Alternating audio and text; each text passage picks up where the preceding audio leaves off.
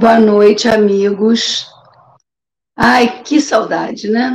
Nós estamos aqui já esperando o momento de nos abraçarmos, nos confraternizarmos presencialmente, mas está chegando. Segunda-feira, nós vamos ainda permanecer online durante algum tempo, mas as outras reuniões de domingo, de quarta, de quinta já estão é, começando a funcionar, né, primeiro com os coordenadores, depois com os trabalhadores, depois com o público, e a gente vai avisando por aqui. Então, sejam todos muito bem-vindos, os irmãos né, da família Leôncio de Albuquerque, de outras casas espíritas, amigas e irmãs, as pessoas que não são espíritas, mas que acompanham as nossas lives, sentam-se todos abraçados acolhidos, né, aconchegados nesse imenso sentimento de fraternidade que nós tentamos vivenciar, não é verdade? Então, vamos dar início à nossa reunião de segunda-feira, mais esta reunião com o nosso querido Carlinhos, ambientando e abrilhantando a nossa reunião. Carlinhos, obrigada. Boa noite, Magali, boa noite a todos. Vamos cantar para o aniversariante do mês.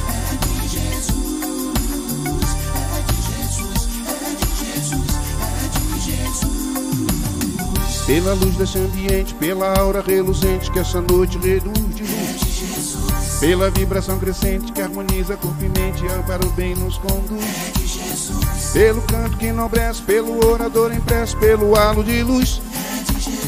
Pela santa sintonia, pelos cercos de Maria a serviço da luz. Pelo passo que alivia, pela fé que propicia esse oásis de amor pelo aconselhamento, o fraterno atendimento, esse ninho acolhedor. Pela evangelização, pelo Espírito cristão que me apacenta e conduz.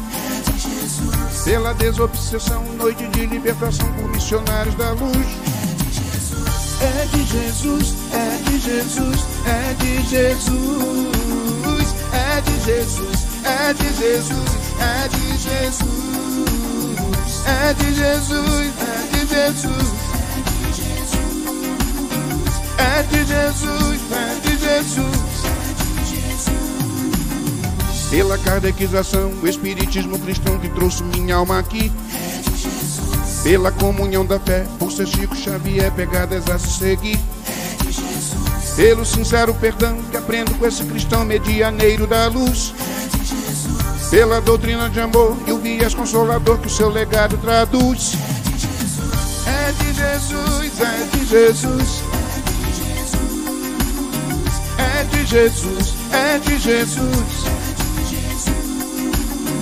É de Jesus, é de Jesus, é. É de Jesus, é de Jesus. E salvação não há sem caridade, e sem o cinzel da boa vontade, não haverá real felicidade. Que tal fazer brilhar a vossa luz? Amar ao próximo como a ti mesmo. Ninguém vai ao Pai, não vai, sem se renovar em Jesus. Pela catequização, o Espiritismo cristão que trouxe minha alma aqui. Pela comunhão da fé, por ser Chico Xavier, pegadas a se seguir. Pelo sincero perdão que aprendo com esse cristão medianeiro da luz. Pela doutrina de amor e o viés consolador que o seu legado traduz. É de Jesus, é de Jesus. É de Jesus, é de Jesus. É de Jesus nessa noite de luz. É de Jesus. É de Jesus. É de Jesus. É de Jesus é de Jesus. É, é de Jesus. É de Jesus. É de Jesus. Essa noite de luz. Hum, é de Jesus. É de Jesus, é de Jesus, essa noite de luz é de Jesus.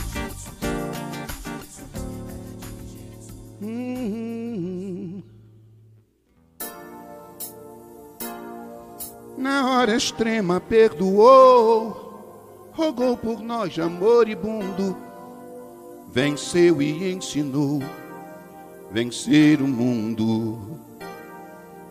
Um moço esteve aqui há mais de dois milênios, trazia nem coroa nem brasão. Falou de irmão para irmãos aos pés do monte. Que extraordinário acontecimento! Ele abalou o mundo de então, polarizando nobres sentimentos. Desceu, nasceu aqui, quase ao relento alimentou sob o céu daquele tempo cinco mil almas sedentas de luz. Acho que ainda estou no sopé daquela montanha, ávido daquele pão abençoado, ouvindo receitas da cura real. Aquele moço fez do seu o meu o Santo Pai Nosso, bem-aventurou os pobres de espírito Disse que o seguindo herdar o céu eu posso. Anjos e arcanjos e profetas benfeitores, inspirando a fé no Deus das santas profecias, conclamando os pobres, deserdados, sofredores, servos e senhores que do alto alguém viria. Na hora extrema perdoou, rogou por nós amor e bundo, venceu e ensinou vencer o mundo. E para você nem ninguém duvidar desse advento, deixou deste insólito acontecimento ensinamento inédito no mundo. E na montanha impregnada de ternura, espargiu magnetismo de cura. Poucos sustentavam seu olhar profundo. E a multidão, que não sabia nem rezar, ouviu então ele pronunciar: Santificado seja o vosso nome. Acho que ainda estou no sopé daquela montanha, ávido daquele pão abençoado ouvindo receitas da cura real. Aquele moço fez do seu o meu, o Santo Pai Nosso, bem-aventurou os pobres de espírito, disse que o seguindo herdar o céu eu posso. Anjos e arcanjos e profetas benfeitores, inspirando a fé no Deus das santas profecias conclamando os povos deserdados, sofredores, servos e senhores que do alto alguém viria. Na hora extrema perdoou, rogou por nós amor e mundo, venceu e ensinou vencer o mundo.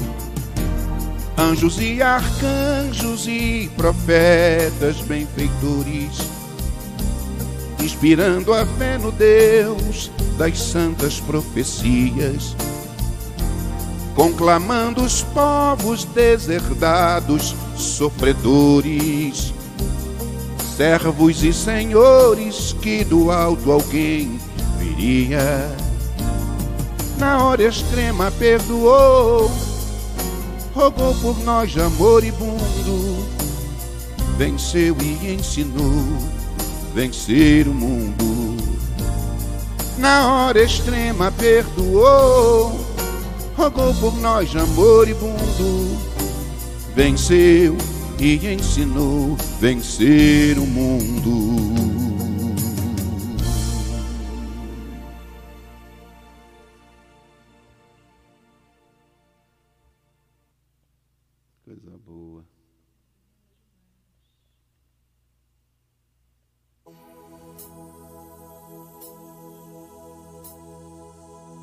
Desde quando o Filho do Homem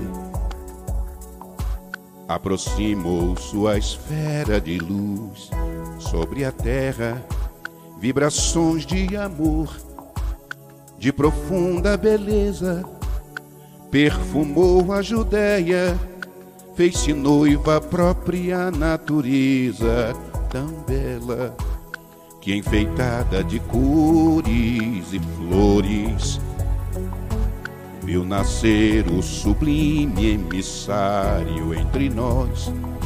Sua lição de luz logo se espalharia para a concórdia dos homens, toda a terra ela transformaria.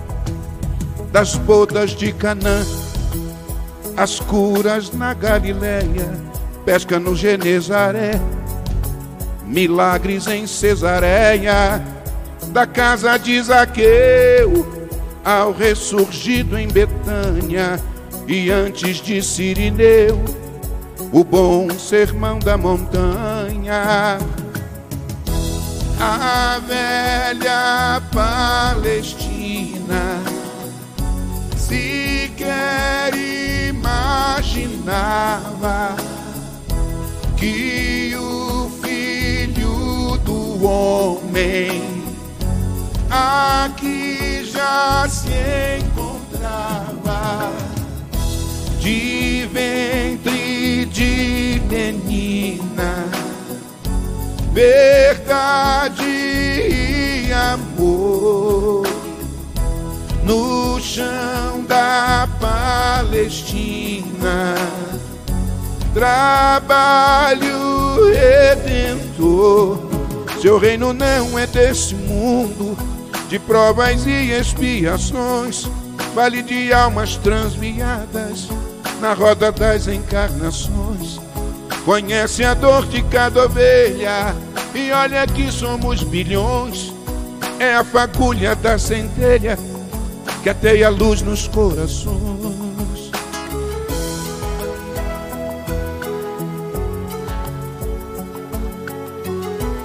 A velha Palestina sequer imaginava que ele já estava entre nós.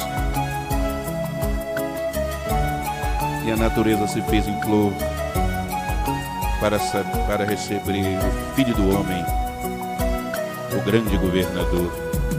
Das bodas de Canaã as curas na Galileia, pesca no Genezaré, milagres em Cesareia, da casa de Zaqueu ao ressurgido em Betânia e antes de Sirineu, o bom sermão da montanha. A velha Palestina sequer imaginava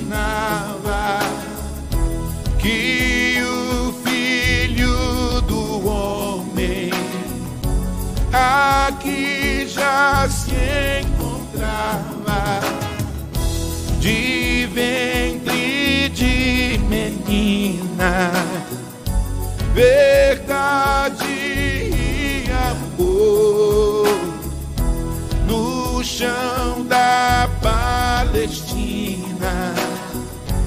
trabalho redentor.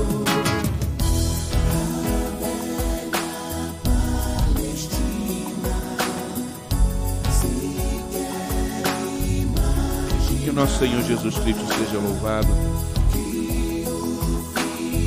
Obrigado, Senhor Leôncio. pela oportunidade de evolução e por tanta emoção. Deus o abençoe, meu grande amigo. Magali. Ai, quer matar a gente do coração, Carlinhos? Diz logo. Né? É. De tanta emoção.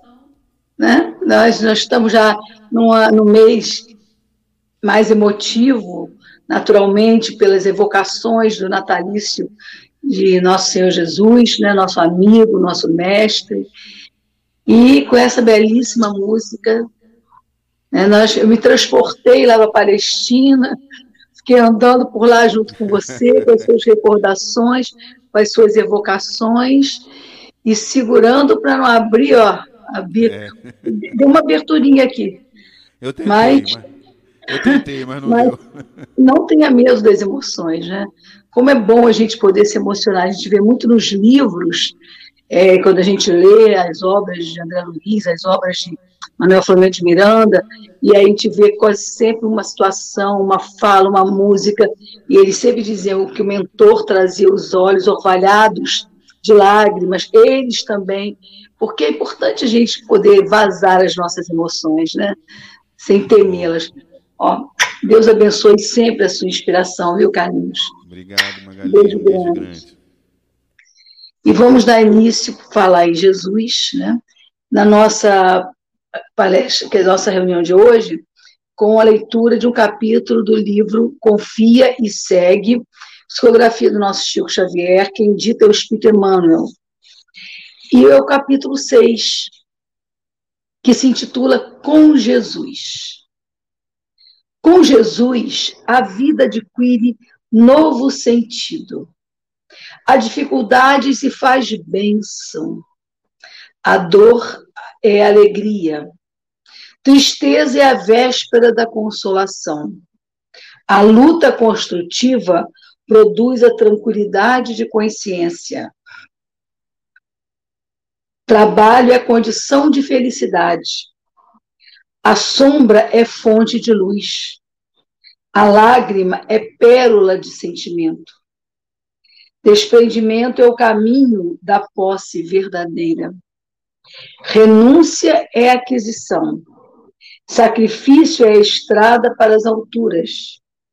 É por isso que o Natal, em qualquer parte, unindo as criaturas na mesma faixa de compreensão e solidariedade humana, será sempre a estrela do amor e da esperança em cada coração. Será sempre a estrela do amor e da esperança em cada coração. Vamos fazer nossa prece?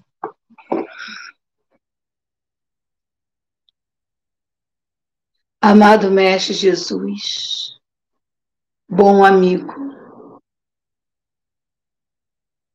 quando nos preparamos para saudar uma data que ficou convencionada do teu natalício, do teu nascimento. Embora saibamos, Senhor, não ser exatamente no calendário esta data, mas no momento em que nós começamos a pensar um pouco mais a respeito da tua vinda, do teu amor para conosco. Nós queremos te agradecer, Senhor. Agradecer-te por não desistires de nós, por seres nosso amigo de todas as horas, nosso pastor, nosso, nosso guia, nosso modelo, nosso irmão, Agradecer-te, Senhor, pelo cuidado que tens para conosco, nos oportunizando de todas as maneiras chances de evolução. Ó oh, Jesus, sabemos que para muitos de nós pode ser que ainda não tenhas nascido dentro do nosso coração. Mas queremos, Senhor, que isso aconteça. Se já não aconteceu, que isso possa acontecer verdadeiramente, nascendo no coração de cada criatura desse imenso rebanho da terra. Ó oh, Jesus, obrigada por ter nos oferecido a doutrina espírita, que tem clareado as nossas existências norteado as nossas vidas. Obrigado por termos a nossa casa espírita, que tanto tem feito por nós, pelos amigos espirituais, esses incansáveis mensageiros do teu amor, junto às nossas existências. E se alguma coisa hoje te pedimos, é por todos nós que aqui estamos, pelos nossos lares, pelos lares nossos entes queridos, encarnados como desencarnados, por todos aqueles que nesse momento ocupam o campo dos nossos afetos, mas também das nossas preocupações. Rogamos em especial pela nossa companheira Denise, por sua vida, sua luta, seus amores, seu trabalho profissional, o trabalho na tua seara. Mas em especial, como sempre rogamos, por sua palavra, a fim de que ela recolha do mais alto a inspiração necessária e possamos apreendê-la colocando em prática em nossas vidas. Fica conosco, querido Jesus, agora e sempre, graças a Deus. Com muito carinho, nós passamos a palavra à nossa companheira Denise, responsável pela palestra da noite de hoje. Vamos acolhê-la com amor e gratidão. Boa palestra, querida. Obrigada, querida amiga. Boa noite a todos, queridos amigos. Boa noite, Roberto, que está nos nossos bastidores sempre nos ajudando nessa transmissão. Boa noite, especialmente ao Carlinhos, nessa emoção linda, nessa canção, nessas canções lindíssimas. Que Deus os abençoe, os seus amores, os seus lares, a todos que nos assistem, amigos do Grupo Espírita Leôncio de Albuquerque, das outras casas irmãs, aqueles que estão em contato com a doutrina pela primeira vez, se for o caso hoje, sintam-se especialmente abraçados.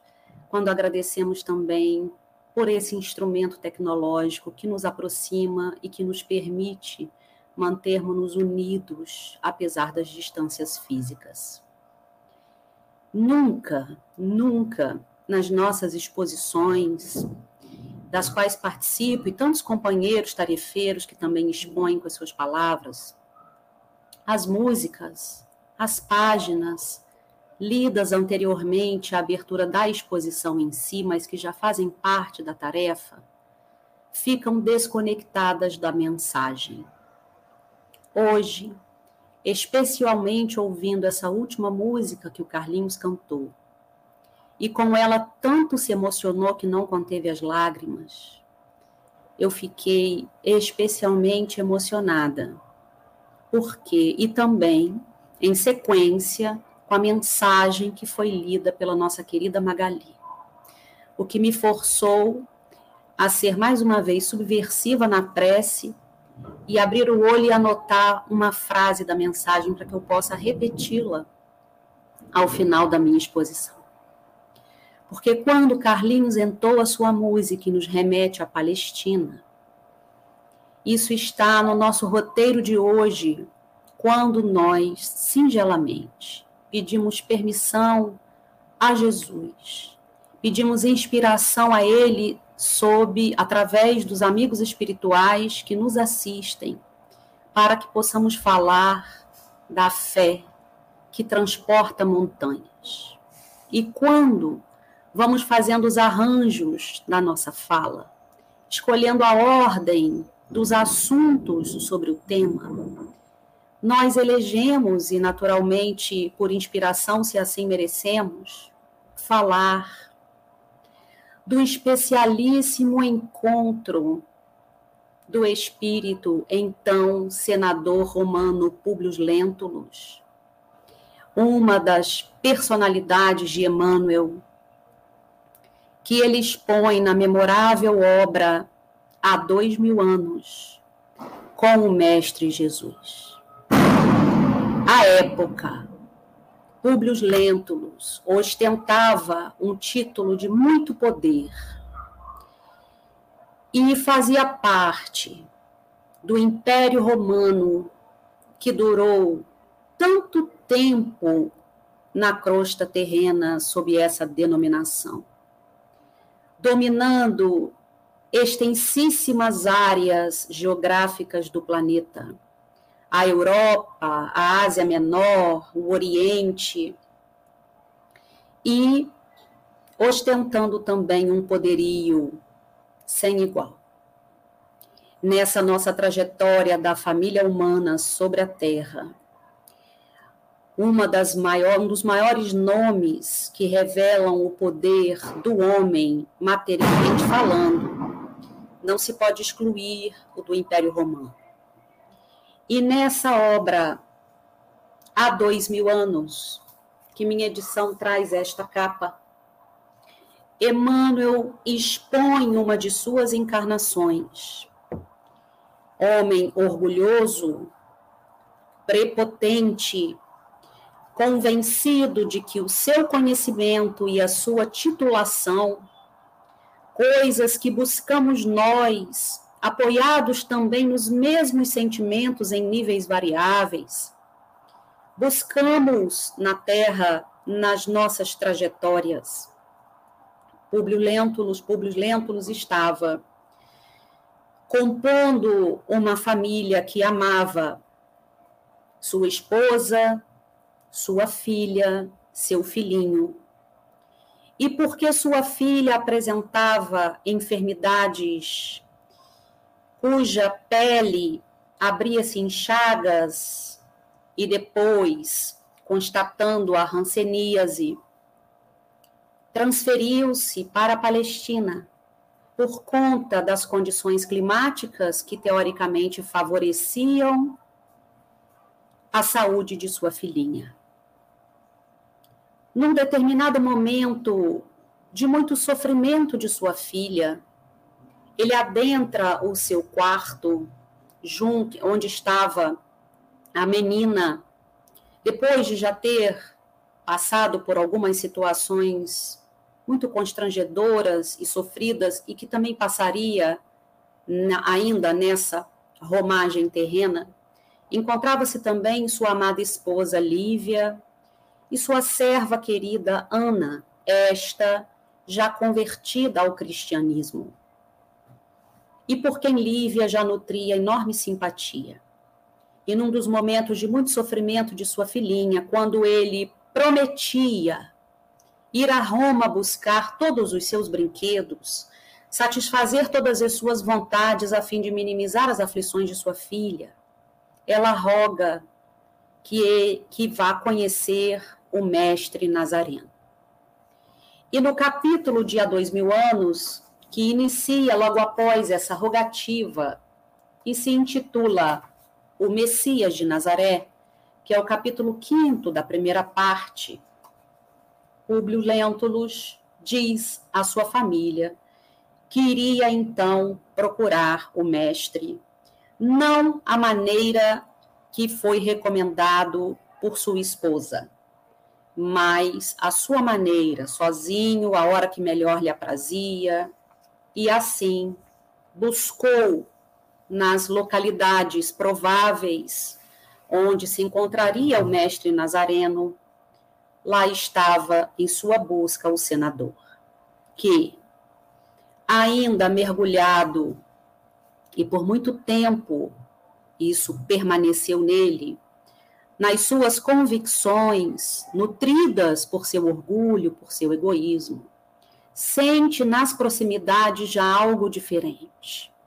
E em verdade, o mestre caminha até ele. E assim consta na narrativa deste livro, que se não o conhecemos, recomendamos a sua leitura, ou se já conhecemos, a sua releitura.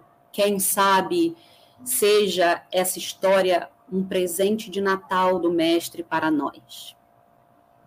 E assim, quando o senador já se sentia envolvido no magnetismo, numa ambiência diferenciada, e desejou falar, mas tinha o peito sufocado e opresso, assim narra o livro.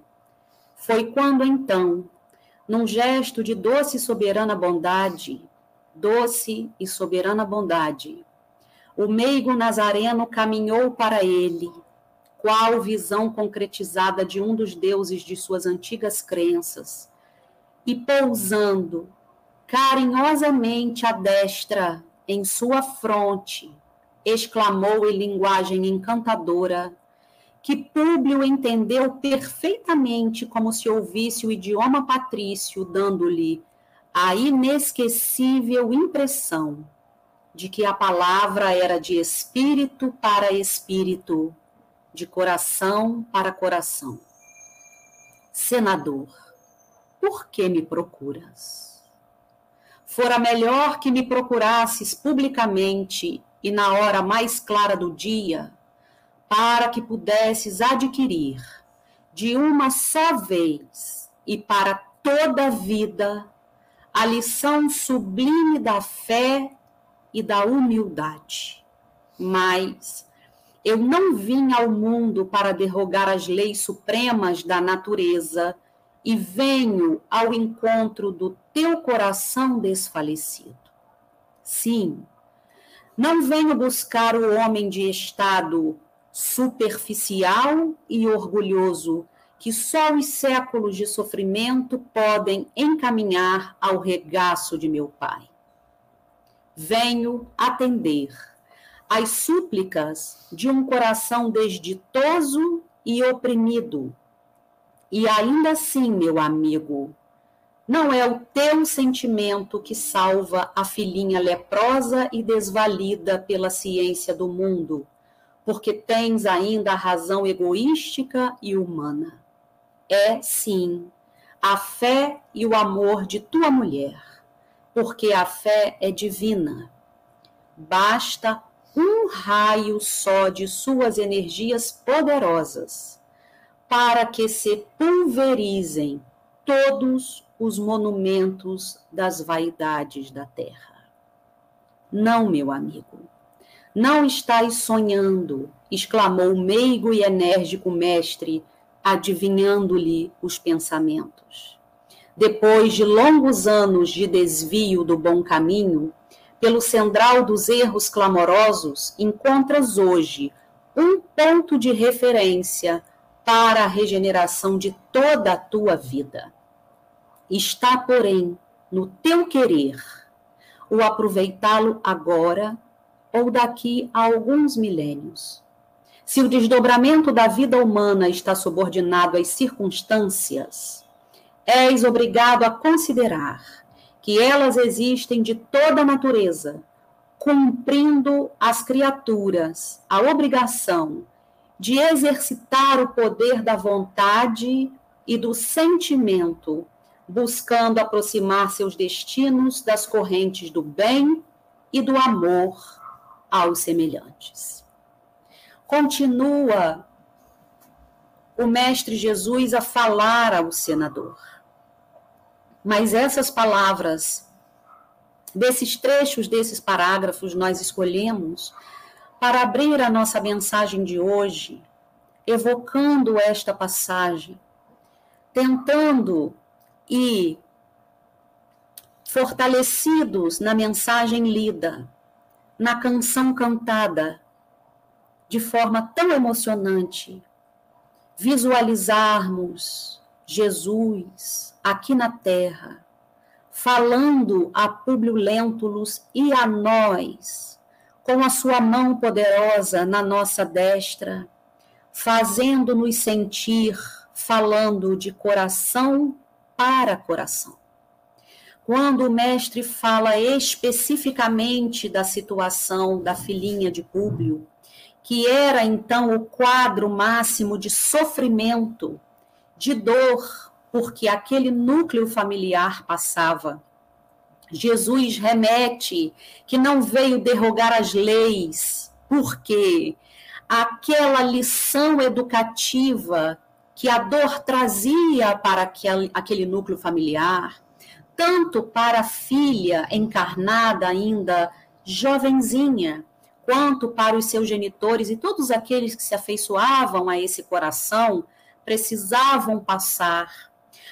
Já fazia parte, como faz parte, das leis da natureza. Não há nada místico, não há nada maravilhoso nisso porque Jesus curava para testemunhar também tantas outras coisas e dar as lições importantes naqueles testemunhos, naqueles espíritos que reencarnaram e que enfermaram, mas nem todos poderiam sair das lições didáticas dos períodos necessários das enfermidades, como era o caso. Portanto, Jesus fala: não vim derrogar as leis, é necessário isso, mas a lição que te compete, aproveita agora e fala todas essas coisas lindas que nós precisamos muitas vezes nos lembrar, porque é uma mensagem, foi uma mensagem para ele, e como tudo que Jesus disse e também não disse, porque Jesus ensinou até mesmo nos seus silêncios,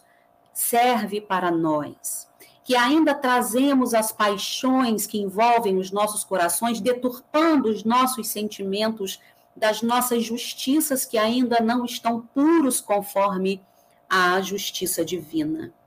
E essa questão que Jesus traz da lição da fé e da humildade, apontando para a falta de condições dele naquele, naque, nesses quesitos, pelo menos naquela condição, e que duraria conforme a vontade dele, e vamos falar disso por muito tempo, ou ele poderia, através da vontade, abreviar a conquista dessa virtude, mas sim através das súplicas de Lívia, a mulher de coração desditoso e oprimido que orava com amor e com fé divina por sua filhinha. O nosso companheiro, que muito nos agrega com as suas reflexões, Haroldo Dutra Dias faz muitas explanações sobre esse tema, e num deles, ou em vários talvez, ele que estuda muito as origens, os significados das palavras, que é um assunto de extrema importância para que nós possamos nos esclarecer melhor. Ele nos lembra, como outros também fazem, Simão Pedro, excelente nas suas exposições a respeito dos significados das palavras. Haroldo nos lembra que a palavra fé ela foi muito deturpada no transcurso do tempo e nas edições das escrituras. E muitos de nós temos por fé o significado de acreditar. E é um significado pobre para o que a palavra fé realmente significa, que está nas suas raízes atrelada a confiança. A questão do fides, da fidelidade e da confiança. E quando a gente pensa em fé, mais voltado o pensamento e o nosso entendimento para esse conceito ou para essa definição de confiar, nós precisamos falar de dois requisitos que precisam ser atendidos para que exista uma fé verdadeira. Um dos requisitos é exatamente, e que diz exatamente é, respeito ao seu significado, que é a confiança, a gente precisa ponderar que não se confia em ninguém por padrão, por lógica, por sentimento, sem que haja uma construção prévia de uma relação qualquer. Se a gente não conhece Deus em nível algum ou resiste a essa religação ou essa ligação com a divindade, por exemplo, a gente não vai estabelecer com ele relação alguma. Se a gente não se relaciona com pessoa qualquer, familiares, amigos, parceiros, companheiros, cônjuges, nós não podemos estabelecer qualquer relação de confiança sem um prévio conhecimento, sem que haja uma teia construtiva, edificante, de uma cumplicidade. Então, isso é um requisito. Não tem como nós afirmarmos, ou nós pretendermos, ou nós exigirmos fé, confiança, sem que a gente encontre naquela pessoa, ou naquele ser, ou naquele ente, um canal de comunicação com ela para que a gente se entregue, para que o outro se entregue a nós.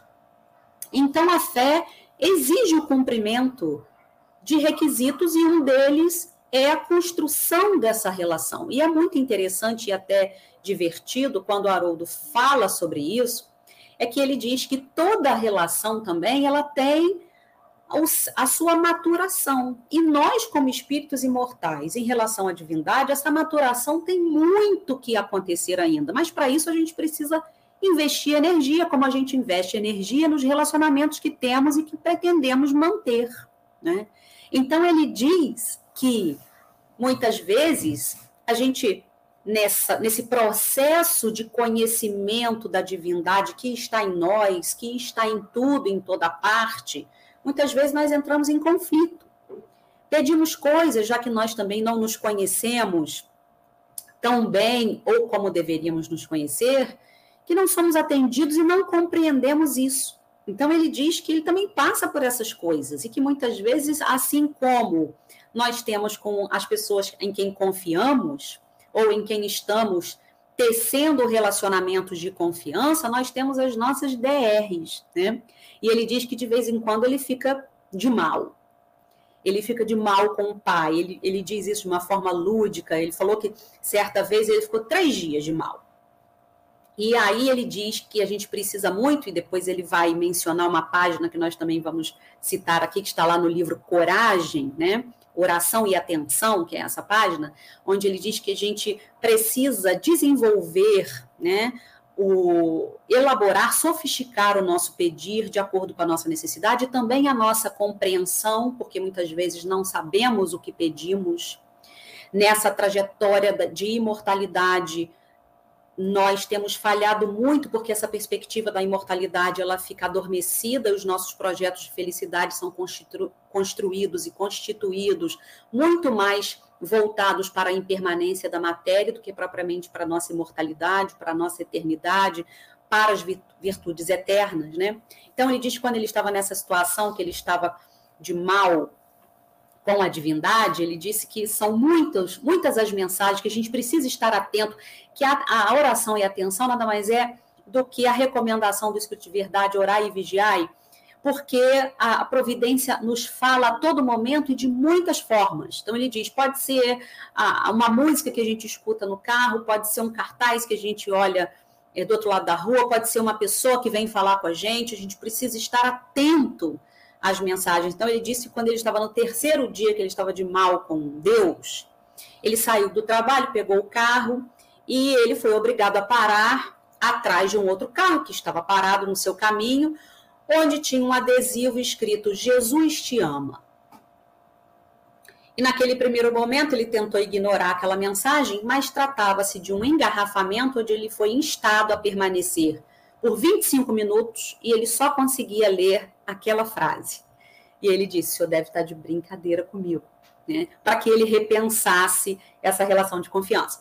Mas nessas brincadeiras à parte, né, ele diz também que é, outro requisito que a gente precisa atentar é que a confiança ela exige uma constância de caráter ela exige uma nutrição permanente. Não basta que a gente queira construir uma relação de confiança sem que haja de nossa parte a nutrição necessária para isso. E quando a gente fala de divindade, e quando a gente aceita, nem precisa chegar, nós nem precisamos chegar no, no, no nível acreditar. Quando a gente aceita que Deus, por uma questão lógica racional, para que ele seja a inteligência suprema e a causa primária, ele há de ser justo, bom, misericordioso, onipresente, onipotente, etc. Ele por si mesmo já está ali numa permanência de confiança conosco mas nós precisamos estar com ele nesse processo de constância de caráter, de nós perseverarmos nessa nossa vontade de superação. E, portanto, a gente volta no primeiro quesito, no primeiro requisito, que é a relação de confiar, e vamos fazer a ponte com o Evangelho segundo o Espiritismo, sobre o qual também vamos falar mais um pouco, especialmente no capítulo 19, intitulado A Fé Transporta Montanhas, que é o nosso tema dessa noite, quando Kardec, na sua inteligentíssima, é, no seu inteligentíssimo sistema de organização da codificação, por padrão Kardec, claro que com as nuances de cada tema e de cada capítulo, ele traz os títulos, ele traz passagens das escrituras, na maioria das vezes registros feitos pelos discípulos de Jesus, pelos evangelistas, melhor dizendo, algumas vezes do Velho Testamento, que tem uma grande conexão com o Novo Testamento.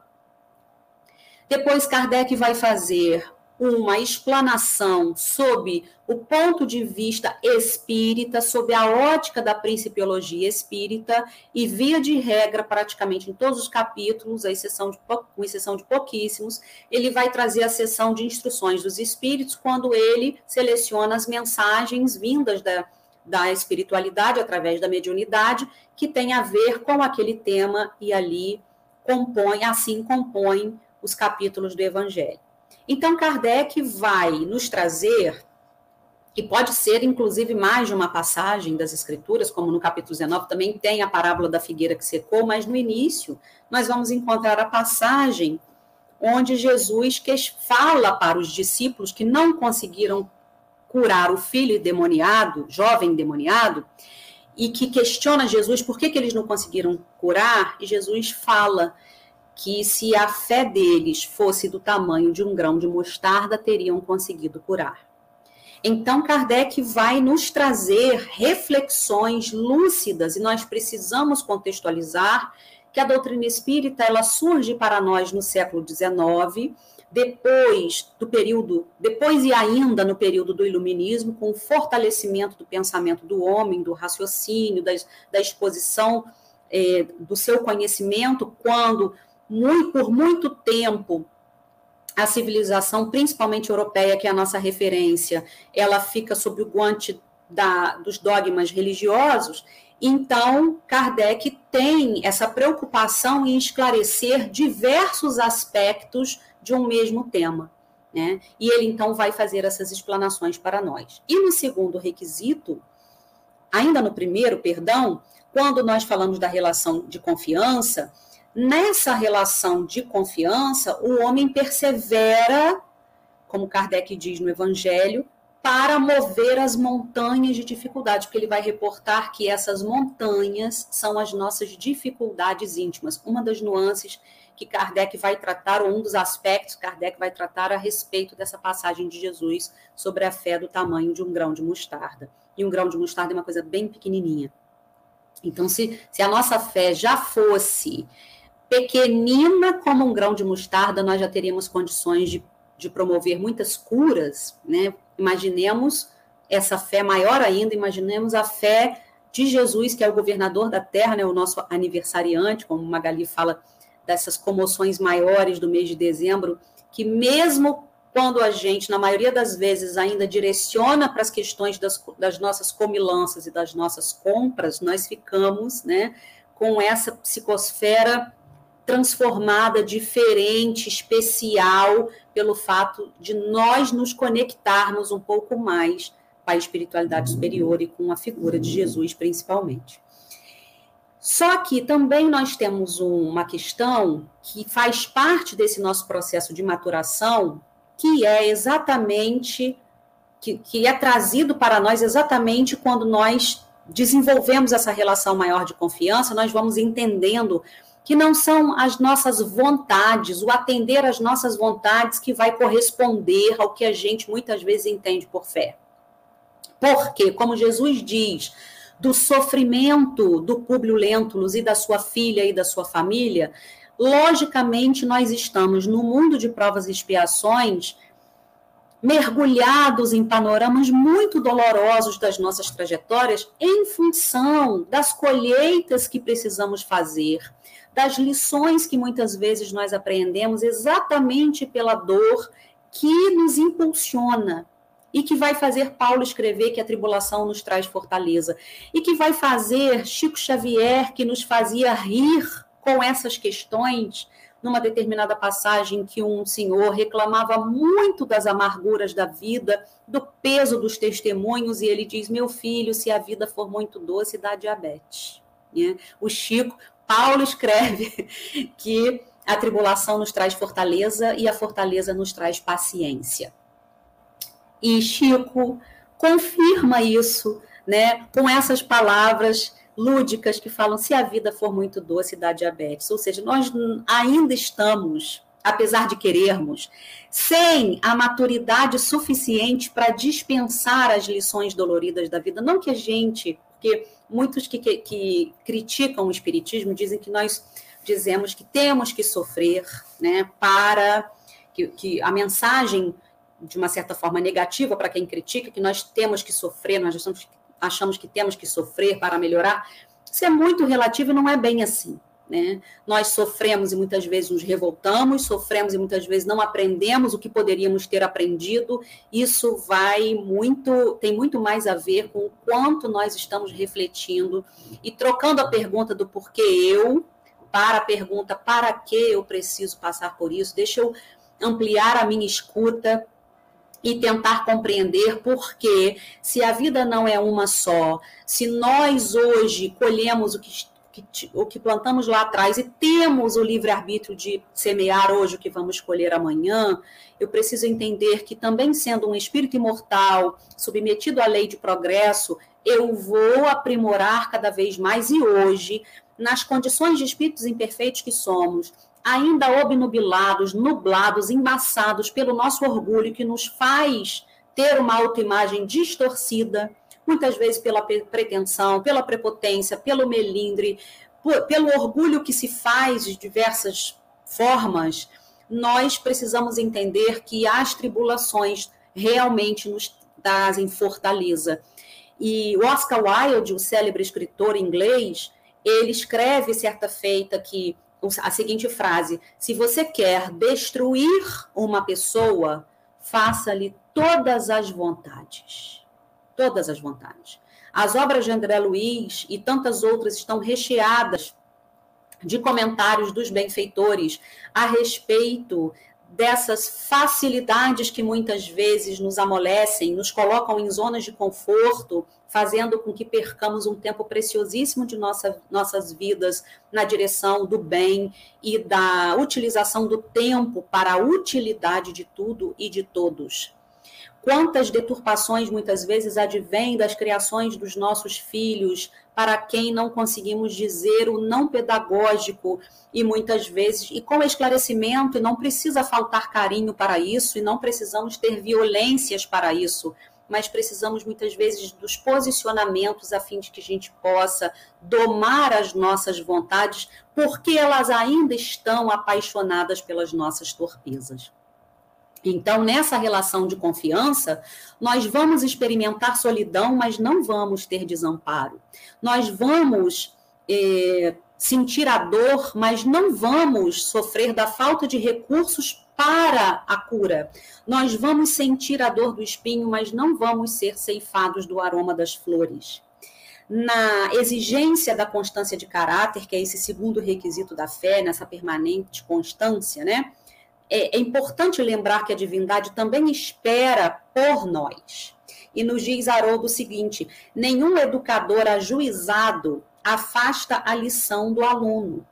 A questão da dor e da pertinência da fé, quando nós vamos falar a respeito disso, já nessa proposta de não mais atrelarmos a palavra ao acreditar, mas sim ao confiar. Se essa centelha divina está em nós, tem toda a propriedade, Kardec dizer. Quanto mais o trecho que nós lemos no início, Jesus dizer ao senador romano que dependeria apenas da sua vontade se ele quisesse aproveitar a lição daquela hora, assim como depende da nossa vontade nessa confiança, entendendo a nossa natureza, o nosso fanal, o nosso destino e a divindade em nós e em tudo que há, para esse reconhecimento, esse mapeamento mais honesto possível das montanhas que nós precisamos demover em nós. E que Kardec, e aí sim, já adentrando o capítulo 19, vai nos dizer que é muito importante que a gente entenda essa passagem de Jesus no sentido moral. E nos diz o codificador: as montanhas que a fé desloca são as dificuldades, as resistências, a má vontade, os preconceitos da rotina, o interesse material, o egoísmo, a cegueira do fanatismo, as paixões orgulhosas. A fé robusta, ela nos confere perseverança, energia e os recursos para vencer obstáculos, sejam eles grandes ou pequenos. A fé vacilante, ela representa a incerteza e a hesitação. E nessas incertezas e hesitações, os nossos adversários, que também são espíritos desencarnados, se aproveitam disso. E muitas vezes nós vamos claudicando na fé quando nós podemos fazer, né, ou construir ou tecer uma fé robusta através dessa relação de confiança e dessa permanência nossa nessa ligação independente dos templos, das, dos espaços físicos, que nos são importantes, mas os essenciais são os nossos aposentos íntimos, como Jesus nos fala. Por isso, Kardec também tem a preocupação de falar sobre a cegueira do fanatismo. Ele vai dizer num outro item sobre a fé trazida pelas instituições religiosas, porque não necessariamente a pessoa religiosa é quem tem mais fé. Isso vai depender da nossa relação com Deus e não do rótulo que nós trazemos ou das vitrines que nós estampamos, mas sim da qualidade dessa relação. E quanto mais investimos energia nisso, mais maturação nessa relação nós vamos conseguindo e vamos robustecendo a nossa fé. Kardec ainda vai dizer, já no item 3, da fé que nos traz certeza, que nos traz segurança, que é diferente de presunção. Nós sempre vamos estar considerando a divindade, né, como a nossa diretriz, a vontade suprema, muitas vezes que é contrária à nossa, né? Porque nas nossas preces, muitas vezes nós falamos seja feita a vossa vontade, mas entre parênteses a gente também pensa e sente, mas que tomara que ela seja de acordo com a minha vontade, nem sempre. Né? Muitas vezes nós estamos hoje começando a construir algo que vamos ter um resultado daqui a duas vidas. E é muito difícil a gente conciliar essa questão da eternidade, da imortalidade, com a vida que nós hoje estamos vivendo de correria, de superfície, do imediatismo de tudo. E nós vamos percebendo que, embora os confortos da matéria, que, embora os planos de uma estabilidade, de trabalhos, de coisas que possam nos trazer conforto, tudo isso é passageiro. É por isso que a gente entende e compreende que vale muito mais a pena, às vezes, a gente renunciar a uma coisa momentânea para que a gente busque a situação de mais permanência que tem a ver com a nossa, a nossa essência imortal. Kardec vai nos dizer da, que a fé vacilante sente a sua própria fraqueza. E quando ela vacila, muitas vezes ela vem acoplada né, das questões violentas, opressoras, eh, porque nós queremos impor a nossa vontade. E quando ela é segura, ela é paciente, ela é calma, ela é serena, porque a gente entende muitas vezes que quando a gente quer muito uma coisa e a vida fecha as portas para aquilo, a gente pode não enxergar naquela hora ou nos momentos seguintes, mas o tempo vai nos dizer com certeza que muitas vezes o que a gente queria e não obteve foi na verdade muito mais um livramento do que do que e valeu muito mais a pena, né, do que se tivesse sido atendido e a gente não tivesse condições de corresponder àqueles recursos. É nesse capítulo que Kardec vai dizer a célebre frase que vem no início do Evangelho, né? Fé inabalável só o é a que pode encarar a razão frente a frente em todas as épocas da humanidade exatamente porque Kardec precisava reforçar que depende de nós e não de uma cultura de transferência na qual nós ainda estamos mergulhados fortemente, querendo transferir as culpas e as responsabilidades para terceiros, para a vida, para a natureza, para os outros, para o próximo, para o inimigo, enfim. Mas depende da gente. E nós temos a razão para pensar por que, que faz sentido, ainda que a gente comece na seara do bem para aliviar a nossa dor, que é o que comumente nós fazemos. Mas nós vamos nos embriagando no bom sentido desse, dess, dessas, desses resultados benéficos que o bem nos, nos faz e faz a todos. É também nesse capítulo, como outros itens que Kardec vai explorar, e fica aqui o nosso convite para que possamos visitar o capítulo 19 do Evangelho e também visitar essa obra que nós ressaltamos no início da nossa fala, dois mil anos, quando ele vai dizer também da questão do magnetismo. E Kardec vai falar isso no item 5 do poder da fé, que se demonstra de modo direto e especial na ação magnética. Por isso que Jesus estende a mão, ou às vezes com o próprio olhar, sem precisar estender a mão. A sua ação magnética já era tão poderosa por conta da sua fé, por conta do amor que emanava, por conta do seu magnetismo tão singular, que ele curava as pessoas, como curou as pessoas. E a sua mensagem foi ficando né, na terra de tal modo que hoje nós estamos aqui, trabalhadores da última hora, buscando criar essa relação de confiança ou nutrir essa relação de confiança onde a sua mensagem, à medida que a gente também se permite e investe nisso, vai dissipando as trevas em nós, vai removendo as montanhas dessas dificuldades tão grandes que ainda trazendo trazemos e nos dando esperança, como o Espírito José também nos fala no mesmo capítulo, quando ele diz que a fé é a mãe da esperança e da caridade. E quanto à ação magnética, Kardec explica: o homem atua sobre o fluido, modifica-lhe as qualidades e dá impulsão. Grande poder fluídico combina com a ardente fé e de acordo também com a nossa vontade dirigida para o bem. E por isso Jesus tinha toda razão nas suas palavras quando disse aos discípulos: Se não o curastes, foi porque não tinhas fé. Por conta desse outro aspecto da fé, dessa relação de confiança, da modificação que nós podemos fazer no fluido cósmico universal, da nossa ação no nosso livre-arbítrio, do exercício da lei de liberdade que nós temos, se voltado para o acerto, para o bem, quanto poder há. Quanto poder não há no olhar compassivo de uma mãe, no carinho, no passe, nas mãos que se estendem para a cura, nas intenções que nós temos. Quantas obras nós lemos que nós constatamos essa realidade. E, por fim, frisando essa mensagem do Espírito José de 1862 sobre a fé, mãe da esperança e da caridade, é importante que a gente ressalte que ele nos fala que para que seja proveitosa, a fé precisa ser ativa. Por isso, a fé sem obras é morta em si mesma.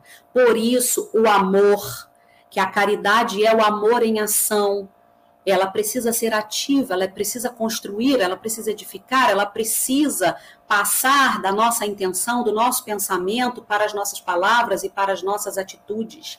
Sobre a esperança e a caridade, o, benfeitor nos fala, são corolários e formam uma trindade inseparável com a fé. Fé, esperança e caridade. Porque a fé faculta a esperança e dá amor. E a inspiração divina desperta todos os instintos nobres que encaminham o homem para o bem, e essa é a base da nossa regeneração.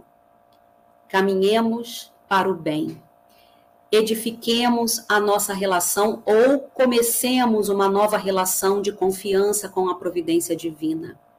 Entendendo que somos capazes e incapazes ao mesmo tempo, grandes e pequenos, ou seja, que temos o poder do tempo, do fluido vital, dos recursos que são tesouros nossos nessa encarnação, mas que acima disso, a providência divina que nos ama, que nos entende, que nos conhece muito melhor do que nós mesmos, tem as diretrizes da vida e estão nessa vida abundante que Jesus anuncia à nossa disposição para o nosso olhar, para as nossas atitudes nessa direção, para a nossa vontade de superação. Qualquer que seja a nossa aflição, a nossa dor, nesses momentos em que fechamos mais um ano, quantas superações e quantas dificuldades o nosso dia de hoje pode nos ter trazido. Tenhamos fé.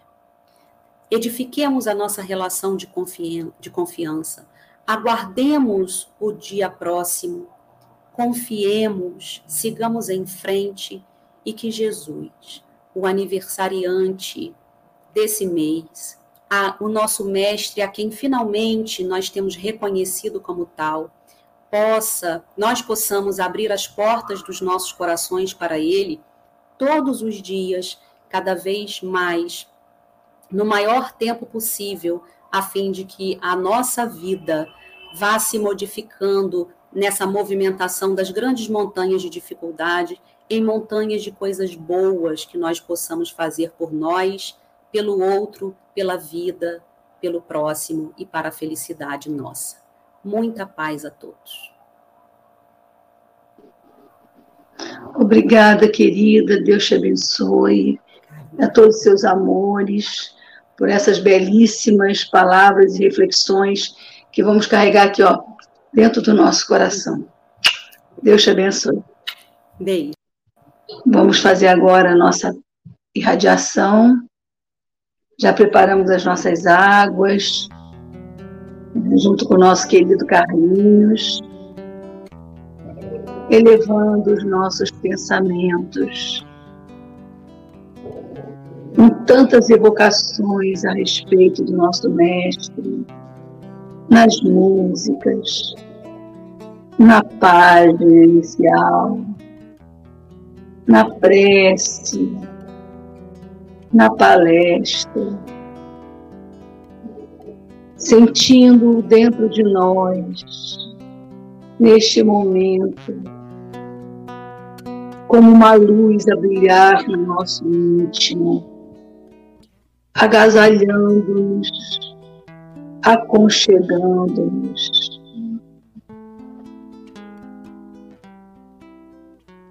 Sentimos essa luz se irradiar por todo o nosso ser. Trabalhada pelos amigos espirituais que vêm ter conosco, trazendo até cada um de nós os recursos de que necessitamos para a nossa saúde do corpo físico e a nossa saúde espiritual. Agradecidos somos por todas essas bênçãos, pelos recursos magnéticos que a tua bondade, Senhor, opera através dos bons espíritos e que, irá, que irão nos beneficiar. Obrigada, Jesus, pelo teu amor. Rogamos mais uma vez que fiques em nossos corações, mas que nós possamos efetivamente abrirmos o campo do nosso sentimento para acolher-te e abrigar-te, agora e sempre, que assim seja.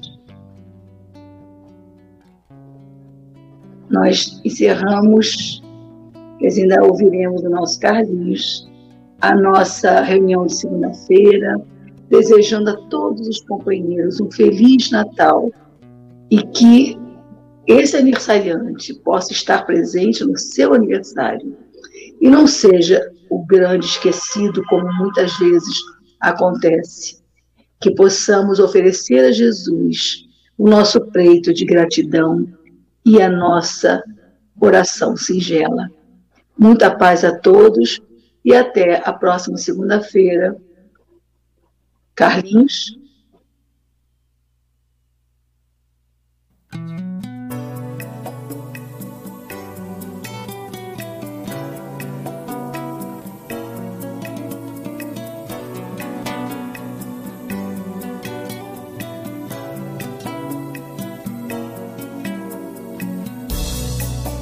Noite mais escura.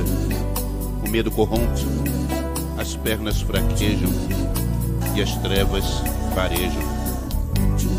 Mas por mais escura que pareça, toda noite amanhece. Quando o filho pródigo se viu em ruína e pecado, se arrependeu caindo em si, retornou festejado. Madalena antes do rabi, insensatez perversa,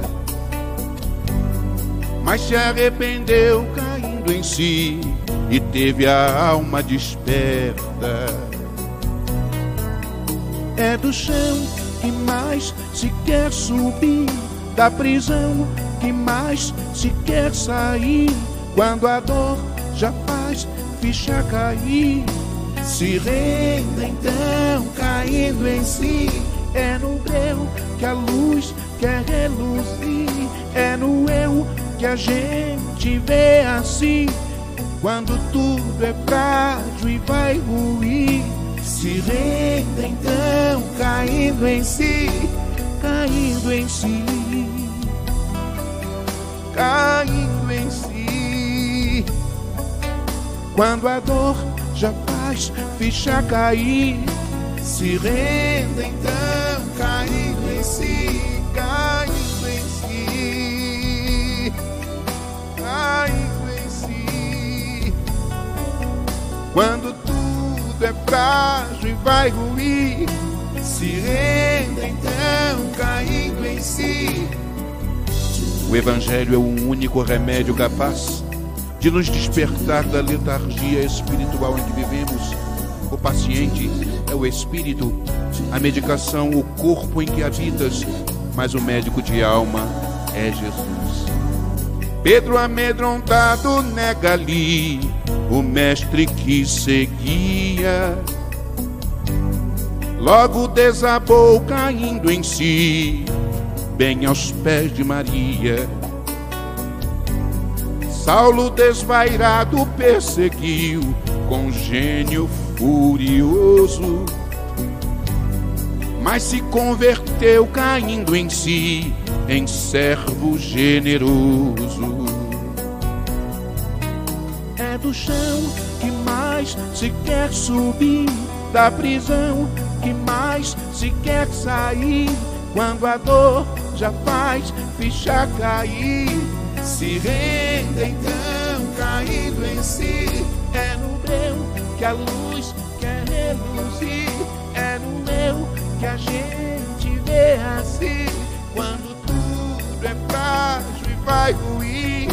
Se renda então caindo em si, caindo em si,